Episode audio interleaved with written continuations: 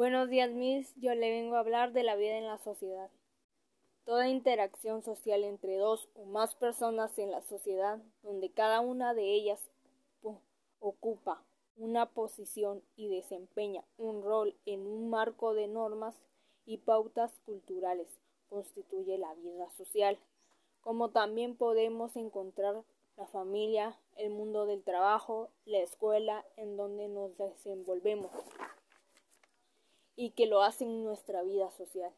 La vida social es donde nosotros podemos comunicarnos con familiares, amigos y personas que aún no conocemos, ya tenemos la idea de interactuar y eso nos permite hacer nuevas amistades y interlazarnos, cambiar comportamientos.